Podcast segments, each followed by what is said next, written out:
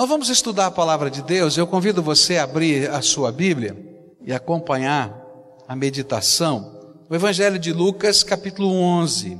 Nós estamos estudando sobre aquilo que Jesus ensinou no Sermão da Montanha a respeito de oração. E nós estamos aprendendo com o Senhor Jesus a orar.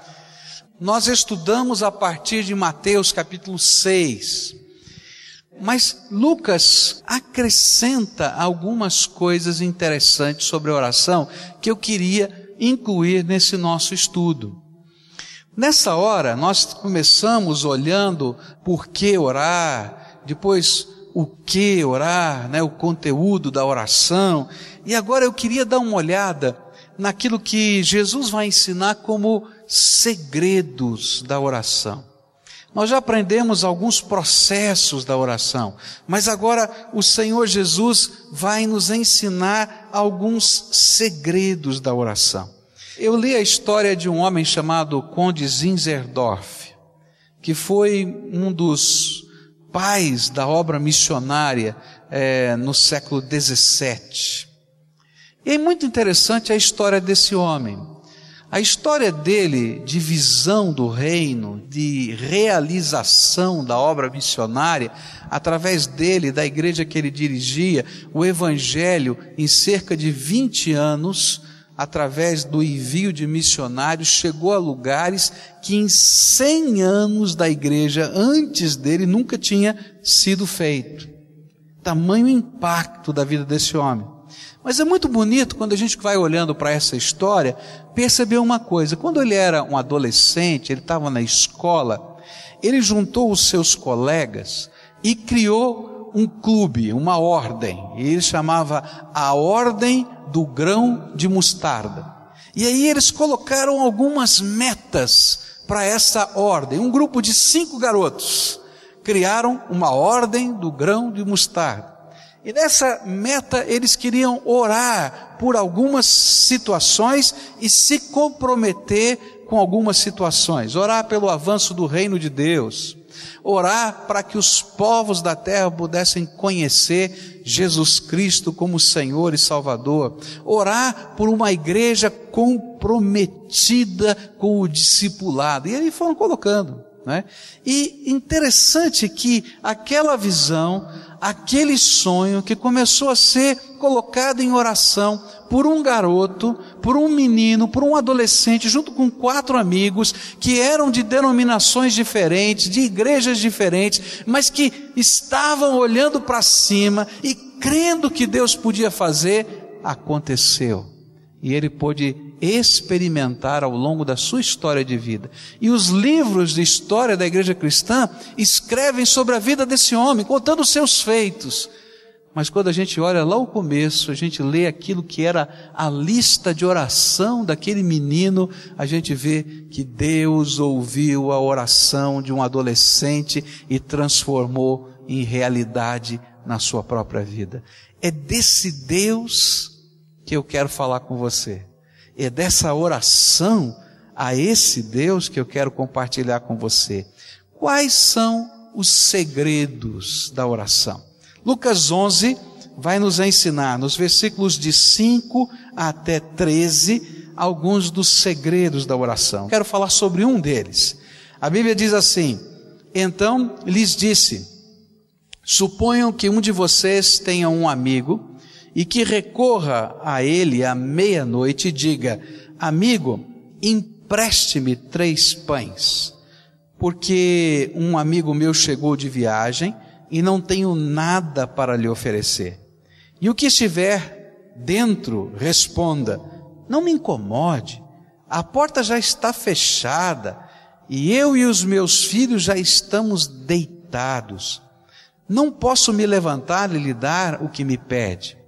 Eu lhes digo, embora ele não se levante para dar-lhe o pão por ser seu amigo, por causa da importunação, se levantará e lhe dará tudo o que precisar.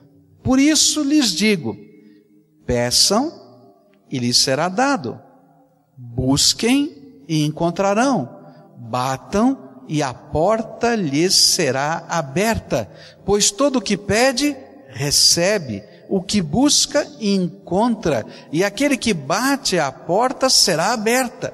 Qual pai entre vocês, se o filho lhe pedir um peixe em lugar disso, lhe dará uma cobra? Ou se pedir um ovo, lhe dará um escorpião? Se vocês, apesar de serem maus, sabem dar boas coisas aos seus filhos, quanto mais o Pai que está nos céus dará o Espírito Santo a quem o pedir. Durante anos, muitos anos, nós temos sido meros observadores da oração, mas Jesus nos convida a nos tornarmos participantes da oração. E havia no coração dos discípulos esse sentimento. Eles observavam o Mestre, o Senhor Jesus, orando e viam os resultados da oração, o poder de Deus fluindo. Eles conheceram João Batista, um profeta, um homem de oração, e os feitos desse homem, dos seus discípulos, e sentiam: olha, há alguma coisa tremenda acontecendo quando a gente aprende a orar. Então eles pedem ao Senhor Jesus que lhes ensine a orar. É interessante que eles olham também para os fariseus. Os fariseus também oravam. Mas ele percebia que o jeito que os fariseus oravam não acontecia nada. Alguma coisa estava errada. Então eles disseram: Jesus, ensina-nos a orar. E Jesus começou então apresentando um modelo de oração. Ele falou: Olha, quando vocês orarem, vocês comecem com adoração, santificado seja o teu nome, venha o teu reino, compromisso com o reino. O pão nosso de cada dia nos dá hoje, perdoa os nossos pecados, livra-nos do mal. Mas logo depois, ele vai apresentar algumas, alguns segredos de como a oração se torna eficaz no contexto da nossa vida. E o primeiro segredo que ele apresenta é persistência. Quer aprender uma coisa sobre oração? É persista em orar. É interessante que Jesus contou várias parábolas a respeito da persistência, da perseverança na oração. Eu não sei qual é a maior tentação que você sofre em termos de oração, mas eu quero confessar para você que a maior tentação que eu sofro em termos de oração é perseverar na oração. É muito fácil acontecer alguma coisa na minha vida, não sei na sua, estou falando da minha, não é? E de repente a gente passou o tempo da oração. Eu já tinha reservado, colocado na minha agenda, mas aí tocou o telefone, aconteceu uma coisa e de repente, opa, passou. Por quê? Porque o inimigo gosta de entulhar a nossa vida de tal maneira que a gente não desfrute da presença, do propósito e do poder de Deus na nossa vida quando estamos na presença dele em oração. Por isso, Jesus vai dizer: olha, tem um segredo, tem uma dica que eu queria dar persistam na oração. E ele coloca isso nos seguintes termos: ele diz assim, peça. O primeiro segredo nesse termo de persistência, por incrível que pareça, é peça. Persista em pedir. Eu me lembro de uma pessoa que uma vez chegou para mim e disse assim: Pastor, eu não peço nada para mim. Eu só oro pelos outros. Por mim eu não peço nada. Diz, que pena, está perdendo a bênção, não é? Porque Deus tem prazer de ouvir aquilo que vai no nosso coração. E Jesus disse: peça. O tempo verbal que está aqui é um imperativo presente no grego, que significa o seguinte: mantenha-se pedindo. Foi Jesus que disse. E a razão para isso revelada nas ilustrações dadas pelo Senhor Jesus é que você tem um pai amoroso que tem prazer em atendê-lo. Ele não é como o vizinho que se diz amigo, mas se torna rabugento na hora da necessidade. Ele é melhor que os pais humanos que fazem tudo para abençoar os seus filhos. Por isso, o conselho do Senhor Jesus é: abra o seu coração para Ele, deixe-o conhecer as suas necessidades e participar das soluções. Ele tem prazer em atender aquilo que é necessário e que faz parte dos anseios da sua alma. E enquanto Ele responde a sua oração, o nome dele está sendo glorificado, pois o modo como ele cuida dos seus filhos é um testemunho ao mundo de que ele é fiel. Durante essa convenção, os irmãos que estiveram lá viram como foi, foi um tempo muito tenso, porque eu estava levando como presidente uma proposta para a convenção, e uma proposta que eu havia trabalhado bastante em cima dela, visitado 17 campos dos 31 campos no Brasil, apresentando essa proposta. Era uma proposta de mudança do jeito que nós gerenciamos a obra evangelística, missionária, enfim, é, dos batistas no Brasil. Agora, veja bem, a convenção estava fazendo 100 anos. Ela foi concretizada como convenção em 1907. Há 100 anos a gente segue um determinado modelo. Você imagina o que significa se apresentar uma proposta né, de mudança de uma coisa que é centenária. Bom, meus irmãos, eu me lembro que eu orei muito para que Deus me dissesse: vale a pena investir tempo nisso? Vale a pena caminhar naquilo? E eu buscava de Deus resposta e Deus falava: olha, vai, continua, estou contigo. É? E antes de ir para a convenção, Senhor, vale a pena mesmo, é isso mesmo, não, vai contigo. Mas meus irmãos, na sexta-feira e no sábado da convenção, quando a matéria começou a ser trabalhada no plenário, eu cheguei de noite desanimado. E eu fui para o meu quarto e eu estava triste. E aí eu peguei, eu tenho a minha cadernetinha, já falei para vocês, eu marco as coisas que Deus fala comigo. Eu falei, Senhor, hoje eu preciso trazer à memória o que pode me dar um pouquinho de esperança. E eu comecei a ler os trechos da palavra de Deus que ele já havia me falado ao longo desse ano todo. E eu dizia, Deus, o Senhor se lembra dessa, dessa promessa? Eu quero ver, Senhor, essa promessa. Mas olha, Pai, é impossível. É impossível. É impossível, Senhor. Mas eu quero ver essa promessa. Aí eu olhava o outro texto e dizia, Senhor, eu quero ver aquela promessa. E fui orando. E meus irmãos, na segunda-feira, entre a manhã e a tarde da segunda-feira, tudo que a gente não tinha conseguido fazer na sexta, no sábado aconteceu de uma vez, de um jeito inesperado, para a glória de Deus, porque não foi estratégia humana, não foi capacidade humana, ao contrário, foi intervenção divina. Deus é um Deus que leva em conta os nossos pedidos. Você lembra daquele moço Zinzerdorf, aquele menino que começou a colocar na sua agenda cinco coisinhas e Deus vai usar a vida desse homem para revolucionar a obra missionária, porque ele colocou diante do Pai e teve a coragem de pedir. Por isso, o conselho do Senhor é peça e persista em pedir. E ele responde. E não somente responde mexendo nas coisas e nas situações, mas ele trata o nosso coração. E sabe o que é melhor de tudo quando a gente entra na presença de Deus para orar? E essa é uma das coisas tremendas que esse texto está ensinando, é que nesse tempo, quando eu estou na presença de Deus, Deus não apenas está mexendo nas circunstâncias e mexendo no meu coração, mas a promessa do Pai é que Ele vai abrir as janelas e derramar poderosamente o seu Espírito Santo mais e mais sobre a nossa vida. Uma das razões por que o Senhor Jesus ensina que devemos persistir em oração, não é porque a gente possa convencer a Deus de alguma coisa, mas é porque Deus pode derramar do seu Espírito sobre nós quando a gente está diante dele em oração. É interessante perceber que nos momentos de grande busca espiritual, nos momentos em que o povo de Deus e a igreja do Senhor começou a de fato orar, Deus derramou o seu espírito de forma a mexer com toda a sociedade, simplesmente porque o seu povo não se cansou de pedir e de orar.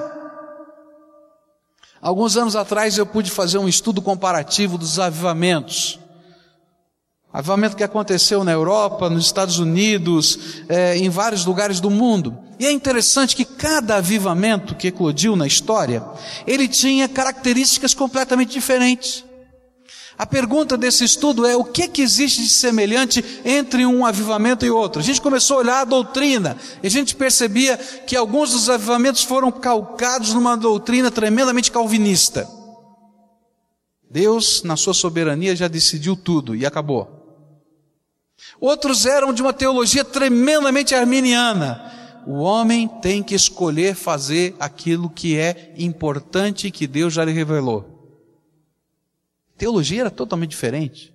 As práticas do culto eram diferentes. Cada avivamento tem um estilo. E a gente perguntou: o que é que existe de comum? E sabe o que a gente encontrou em comum em todos os avivamentos? Um povo orando. Um povo orando. E sabe o que Deus faz quando um povo de Deus começa a buscá-lo? Ele derrama do seu Espírito Santo poderosamente sobre esse povo. E aí acontecem coisas que a gente não pode imaginar. É por isso que Jesus, após ensinar o conteúdo da oração, ele leva os seus discípulos a entenderem que precisam persistir na oração pois é neste santo momento de comunhão que as coisas acontecem, tanto dentro de nós quanto ao redor de nós, porque lá no trono de Deus e na sala desse trono que está, que detém todo o poder e toda a autoridade, é que as coisas de fato acontecem. Por isso, Jesus disse: Olha, você tem a teologia correta, você já entendeu os processos, então persista em orar. Peça, e lhe será dado. Ah, eu creio num Deus Todo-Poderoso, gente. Eu creio num Deus Todo-Poderoso. Na minha agendinha de oração, eu peço e coloco lá. E não quero esquecer. E cada dia, quando eu vou orar, eu repito: Deus, o senhor está lembrando desse negócio aqui? Eu quero colocar de novo do, diante do Senhor. E, gente, que coisa incrível é Deus começar a agir sobre a nossa vida. Ele mexe nas nossas finanças, ele mexe no nosso coração, ele mexe nas estruturas, ele mexe naquilo que parece impossível, ele abre portas que estão fechadas, ele é o Senhor. Por isso, o conselho de Jesus é: peça, persista em pedir. O segundo conselho que tem a ver com persistência é busque. Persista em buscar. Mas buscar o quê? O Senhor mesmo nos ensina o que devemos buscar. Mateus 6, 31, 32 e 33 diz, portanto, não vos inquieteis dizendo o que havemos de comer, ou o que havemos de beber, ou com o que havemos de vestir, pois a todas estas coisas os gentios procuram porque vosso Pai Celestial sabe que precisais de tudo isso, mas buscai primeiro o seu reino e a sua justiça, e todas estas coisas vos serão acrescentadas. O que, é que a gente tem que buscar? Primeiro, o reino de Deus e a sua justiça, e aí, todas estas coisas vos serão acrescentadas. Sabe o que, que a gente vai encontrar quando a gente busca o reino de Deus? as riquezas do Espírito Santo de Deus. Se vós, pois, sendo maus, sabeis dar boas dádivas aos vossos filhos, quanto mais dará o Pai Celestial o Espírito Santo àqueles que lhe pedirem? Você quer ter uma vida cheia do Espírito Santo? Então busque em primeiro lugar, com prioridade total, o reino de Deus. Ore. Busque com toda a sua alma incorporar a justiça do Senhor e fazê-la refletir nas suas ações e intenções. É interessante que quando a gente começa a orar e buscar a face de Deus, Deus pega a sua palavra e aplica na nossa vida. Quantas vezes a gente está orando e naquela hora de oração o Espírito Santo vai lá e quebranta a gente e diz: Está vendo, filho? Tem uma coisa que eu não gosto. Isso que você falou não bate com aquilo que eu já te ensinei. E aí você começa a morder a língua. Hum, já mordeu a língua na presença de Deus? Eu já mordi. A gente começa a morder a língua. Ah, Senhor, me perdoa, me perdoa. Aí ele começa a dizer assim: Não gostei daquilo que eu vi dentro do teu coração. E aí a gente diz, Senhor, mas o que é que o Senhor viu no meu coração? Ele diz, ah, quer que eu falo? Eu falo. E ele começa a falar. E na medida que a gente está buscando o reino e o rei, ele começa a implementar a justiça, a verdade, a palavra no nosso coração. E a palavra de Deus, que nós já lemos, que nós meditamos nela, que nós já estudamos, que nós até já conhecemos, ela começa a ser aplicada pelo Espírito Santo dentro do nosso coração. Quando o reino de Deus começa a ser incorporado, Nesse tempo de meditação e oração, nós começamos a ser transformados. Queridos, como o reino de Deus está precisando hoje de homens e mulheres cheios do Espírito Santo. A gente olha para a igreja, para o povo de Deus, para os crentes, e sabe o que a gente vê? Um povo cheio de tecnologia, cheio de metodologia, cheio de pragmatismo, cheio de secularismo, nossas igrejas muitas vezes têm revelado um tipo de cristianismo tão complacente com o mundo, com o pecado, com a corrupção, com a veneração do poder, com a veneração do dinheiro, comprometido com a cultura do nosso tempo, que nós não fazemos a mínima diferença nessa terra. O pecado não tem tido sabor amargo de pecado para muitos de nós. E muitos têm buscado o poder do marketing, da persuasão humana, ao invés do poder sobrenatural do Deus vivo. Há uma ilustração antiga que fala que no momento em que a Capela Sistina estava sendo construída em Roma, e chegavam os fundos de vários lugares do mundo para aquilo, é, Papa que estava lá olhou para aquele tesoureiro e disse assim: Que bom é que a gente não precisa mais dizer não tenho prata nem ouro. E aí aquele tesoureiro olhou para aquele Papa e disse assim: Que pena é que a gente não pode dizer mais o que eu tenho vos dou, levanta e anda em nome de Jesus. Meus irmãos, nós estamos vivendo um tempo em que nós estamos tão acostumados ao conforto, à tecnologia, ao jeito de ser, aos valores do mundo, que nós não estamos preocupados em viver o poder de Deus. Deus quer usar a tua vida para orar por pessoas. Sabe, queridos, uma coisa que eu tenho aprendido de Deus é que Deus não quer usar as estrelinhas do seu reino. Não é assim que Deus trabalha. Ele não trabalha desse jeito na história. Ele não trabalhou assim. Sabe o que ele quer fazer? Ele quer usar gente simples gente comprometida com Ele, que busca a sua face. Sabe o que vai acontecer com essa gente? Eles vão entrar em casas de pessoas que você conhece, que está vivendo uma luta, vai dizer, gente, eu quero orar por você. E Deus vai responder a oração, e coisas tremendas da graça de Deus vão acontecer através da tua vida e da tua oração, da tua intercessão. Sabe por quê? Porque quando um povo busca o Deus vivo, ele o enche do seu espírito. O que Deus está querendo fazer nos nossos dias é um grande avivamento. Mas para isso nós precisamos buscar de todo o nosso coração o Senhor. E precisamos deixar o bom Pai nos vestir e revestir dele, do seu poder, da sua graça, para que o mundo possa ver não o poder ou a influência de impérios humanos travestidos da religiosidade, mas uma gloriosa, inexplicável inexplicável manifestação do trono do Deus vivo nessa terra. Por isso Jesus disse, queridos, persistam em buscar. Persistam em buscar. Jesus nos confronta.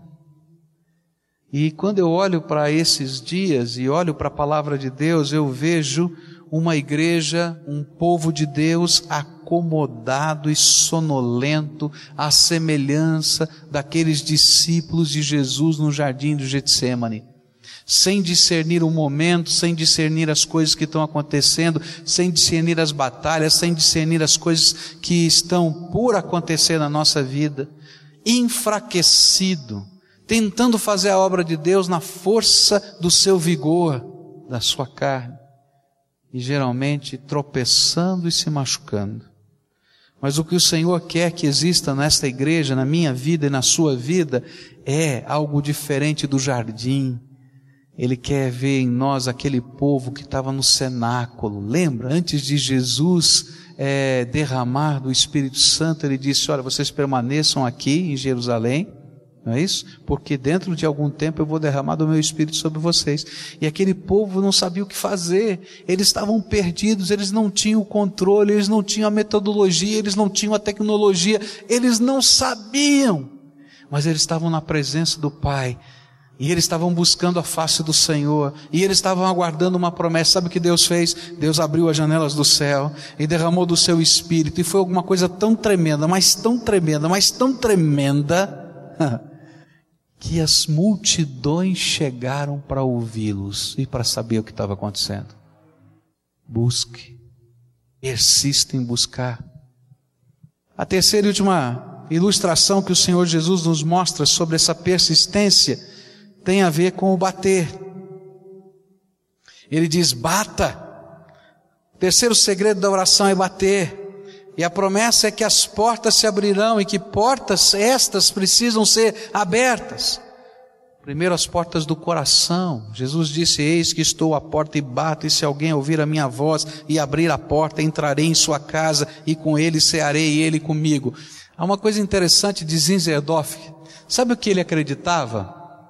Ele acreditava que sempre que um missionário chegava em algum lugar, ou um pregador do evangelho chegava em algum lugar, ele chegava atrasado porque o Espírito Santo já tinha ido na frente, trabalhado o coração daquelas pessoas, às vezes dez anos antes, para que quando a palavra de Deus chegasse àquele coração, já preparado pelo poder de Deus, desmoronava. E ele dizia: é interessante porque a gente diz quase as mesmas palavras, mas quando o Espírito Santo de Deus vai na frente e já preparou o coração, aquela pessoa se desmancha em lágrimas. Não há barreira cultural, não há nada que impeça, porque o Espírito de Deus já foi na frente. Você quer ver uma revolução acontecer dentro da sua casa, da sua família, com seu filho, com a sua filha, com seu neto, com seu bisneto? Bata na porta do coração dessas pessoas através da intercessão. Há uma coisa que aconteceu nesse final de ano que me alegrou profundamente o coração. E eu quero dar todo o apoio a isso. Os diáconos da nossa igreja se reuniram numa das suas reuniões e compartilharam, e havia um grande sentimento de angústia no coração dos nossos irmãos diáconos, porque Vários deles têm tido uma luta espiritual tão grande, porque os seus filhos, os seus netos, alguns deles estão fora do Evangelho fora da igreja, e eles decidiram todas as semanas se reunirem, uma vez por semana, para orarem por eles. E meus irmãos, pode escrever, esse ano vai acontecer coisas tremendas na vida desse povo, porque Deus promete. Duas situações aconteceram na minha vida em que eu nunca mais vou esquecer. Uma delas nós estávamos no colégio, eu era um garoto ainda no colégio, e um, uma pessoa disse assim: Olha, está havendo um problema desse jeito com uma pessoa muito amiga minha, ele está tão endurecida. E sabe naqueles ímpetos, né? Aqueles ímpetos bem juvenis. Eu disse: Não tem problema, nós vamos orar e Deus vai falar com ele. Eu não sei o que ele vai fazer, mas Deus vai falar. E aí nós nos ajuntamos lá no meio da sala, abraçamos um ao outro, começamos a orar e começamos a orar. E sabe o que aconteceu? Naquela madrugada, aquele moço teve um sonho. Um sonho tão terrível que no dia seguinte ele ligou para um amigo e disse: Eu estou impressionado com o sonho. Ele disse: É, Sabe por que você sonhou? Porque nós oramos por você. Agora vem aqui que eu vou te explicar o teu sonho. Eu vou contar o que Deus quer fazer na tua vida. Deus foi na frente e bateu na porta do coração daquele moço no meio da madrugada. Eu me lembro de uma outra ocasião em que bateram na porta da minha casa, eu ainda adolescente, fulano de tal fugiu de casa, e nós não sabemos onde ela está, eu não sei o que está acontecendo, está todo mundo desesperado, a família está desesperada, e dissemos: olha, vai ter uma reunião de oração três horas da tarde, se vocês quiserem, venham aqui para a reunião de oração, nós vamos orar. E aí fomos, e levamos essa matéria, e o povo de Deus começou a orar, e levantou um clamor tão grande, exatamente às três, entre três e quatro horas da tarde, aquela moça que estava no litoral de São Paulo, sentiu um tremendo constrangimento do espírito. Começou a chorar, chorar, chorar, chorar e não conseguiu ficar onde estava. Entrou no ônibus e voltou para casa. E quando chegou em casa, ela disse: Eu não sei o que aconteceu, mas entre três e quatro horas da tarde o meu coração estava arrebentado e eu precisei voltar para casa. E a amiga disse: Eu sei o que aconteceu. Havia um grupo de pessoas orando por você insistentemente entre três e quatro horas da tarde. Batei e abri-se-vos-á. Eu creio. Você crê? Então vamos orar. Mas, meus irmãos, tem que persistir nessa intercessão. Bate na porta do coração. A palavra de Deus diz que a gente tem que bater na porta das nações. Isaías 56, 7 diz assim: Sim, a esses os levarei ao meu santo monte e os alegrarei na minha casa de oração. Os seus holocaustos, os seus sacrifícios serão aceitos no meu altar, porque a minha casa será chamada casa de oração para todos os povos. Meus irmãos, nós precisamos orar pela obra de missões nessa terra.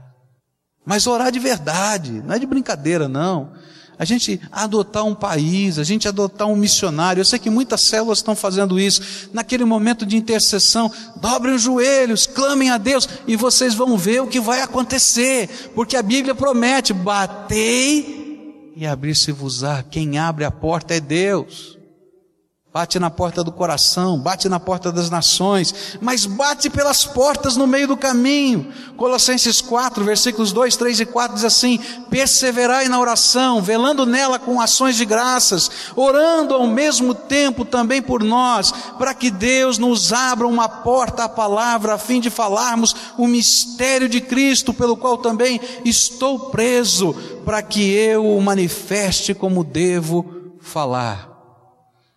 Queridos, nós precisamos orar, porque a porta do nosso coração e a porta dos nossos olhos está fechada. Você está andando pelo caminho e o Espírito Santo foi na frente e já bateu na porta de um monte de gente, mas a gente está cego, a gente está surdo e a gente não se incomoda e a gente não bate nas portas pelo meio do caminho. E a gente está perdendo a maior de todas as bênçãos de ser parceiro do reino de Deus e da implantação desse reino na terra. Deus me chamou e chamou você e chamou toda a sua igreja para ser um povo um missionário. Não são apenas aqueles que estão lá fora que são missionários. Deus chamou você e Ele vai pedir contas do nosso ministério. Por isso, bata na porta enquanto você estiver no caminho. A palavra de Deus nos diz assim. E é interessante como nós temos sido tímidos, como nós tememos bater na porta da sala do trono, como nós tememos que os gigantes que estão ao nosso redor nos consumam, como nós não cremos no poder do Todo-Poderoso. E a pergunta que fica para mim e para você é: será que existe algo impossível para Deus? Existe algo impossível para Deus? Não. Será que existe alguma porta que ele não possa abrir? Ah, mas essa aqui é difícil, pastor. Esse coração é duro, essa situação é problemática. A Bíblia diz: não existe nada, nada impossível. Agora eu quero dizer uma coisa: você está bem acompanhado. Essa falta de fé é algo que aconteceu no coração de muita gente da Bíblia.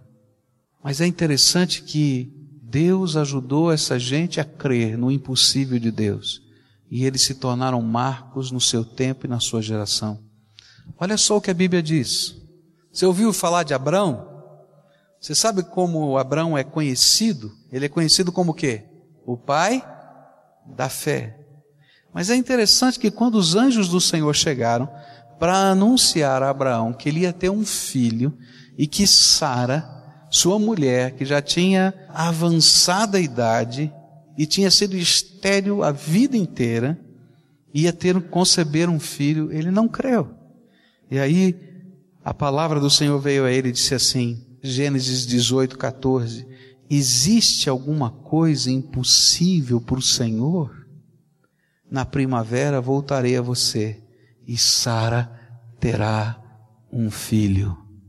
Ao profeta Zacarias e ao seu povo, diante das promessas da construção do templo e da nação de Judá, depois do cativeiro, quando ele começava a anunciar, dizendo: O templo será reerguido. E o povo olhava e dizia: Ih, é grande demais, é complicado demais, é caro demais, tem entulho demais, está tudo demais. Olha só o que Deus falou àquele povo: mesmo que isso pareça impossível para o remanescente desse povo, naquela época será impossível para mim, declara o Senhor dos Exércitos. Sabe o que ele disse aos seus discípulos? Ele respondeu: porque a fé que vocês têm é pequena. Eu lhes asseguro que se vocês tiverem fé do tamanho de um grão de mostarda, poderão dizer a este monte: vá daqui para lá, e ele irá, e nada lhes será impossível. Sabe o que, que Jesus disse diante da dureza de coração dos homens materialistas? Jesus olhou para eles e respondeu: Para o homem é impossível, mas para Deus todas as coisas são possíveis. Sabe o que o Senhor mandou dizer a Maria quando o anjo lhe anunciou a concepção virginal? Pois nada é impossível para Deus. Por isso, bata, peça, busque persistentemente. Eu queria convidar você a fazer parte de um pequeno grupo nessa terra que Zinzendorf chamou a ordem do grão de mostarda. Não tem tanta gente assim que creia no Deus dos impossíveis. Mas não importa. Porque aqueles cinco meninos viraram o mundo do século XVII de ponta cabeça. E Deus está levantando uma geração de homens, mulheres, jovens e crianças para fazer parte de algo tremendo. Um povo que crê no Deus dos impossíveis. E por isso, ora, pede, busca e bate. Se chegar alguém para você com um tratado científico e mostrar para você, você diz: Não, nisso eu acredito. Mas se o Espírito de Deus semear um sonho de fé no teu coração, você diz: será que Deus pode fazer isso na minha vida? Quantos de nós somos tentados a dizer: eu creio que Deus pode tudo, eu sei que Ele fez já muitas coisas na vida de muita gente, mas na minha vida não sei se funciona. Eu hoje quero orar por você, para Deus tirar essas vendas dos seus olhos e pedir para Ele colocar uma sementinha da fé quero ver pessoas sendo resgatadas no poder de Deus. Eu quero ver a glória de Deus se espalhando dentro da minha casa, da minha família. Eu quero ver a glória de Deus se espalhando por essa cidade, por esse bairro. E Deus quer nos usar para isso. Quer fazer parte dessa ordem? A ordem do grão de mostarda. Vamos orar juntos? Senhor Jesus, eu quero te pedir alguma coisa que é maior do que um sermão, é maior do que um apelo, é maior do que um rito religioso. Eu quero te pedir, Senhor, abre as janelas dos céus e derrama sobre nós do teu Espírito poderosamente. Desperta-nos, Senhor. Desperta-nos, Senhor. Desperta-nos. Coloca em nós certezas. Certezas que vêm pela fé. Que tu és o Deus Todo-Poderoso e o Deus dos impossíveis Senhor, eu sei que tem muita gente agora olhando para o seu impossível. Uma enfermidade, uma batalha financeira, um desentendimento dentro da família, uma separação, uma luta entre pais e filhos, um sentimento de menos-valia que eu não consigo lidar. Ó oh, Pai, pessoas amadas que estão fora do Evangelho, Nessa hora eu quero te pedir, Espírito do Deus vivo, vem e sopra sobre o teu povo agora. E dá-lhe, Senhor, a ousadia da fé, de crer que não precisamos da prata nem do ouro, mas que aquilo que temos é mais importante, o poder do Senhor sobre a nossa vida. De crermos que o Senhor está indo na nossa frente, fazendo aquilo que as nossas palavras não podem fazer. De crer que o Senhor pode dar um sonho no meio da madrugada um sonho, Senhor, que constrange, que faça a pessoa entender que está indo para o inferno. Que o Senhor é aquele que vai na nossa frente e mexe, Senhor, com os poderosos dessa terra e até com as estruturas do poder.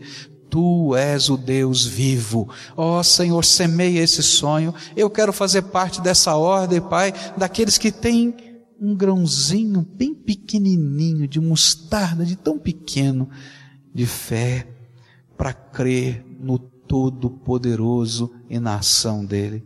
Começa na minha vida, Senhor. Ensina-me a persistir na Tua presença, buscando a Tua face e o Teu poder. Revela a tua graça, Senhor, e faz os impossíveis nesta geração, nesse tempo, no meio do teu povo, e que nós enxerguemos essas coisas para o louvor do teu nome, Pai. Começa, Senhor, conosco, na minha vida, começa, Senhor, na vida dos meus irmãos, mas que vejamos a tua glória. Em nome de Jesus eu oro. Amém e amém.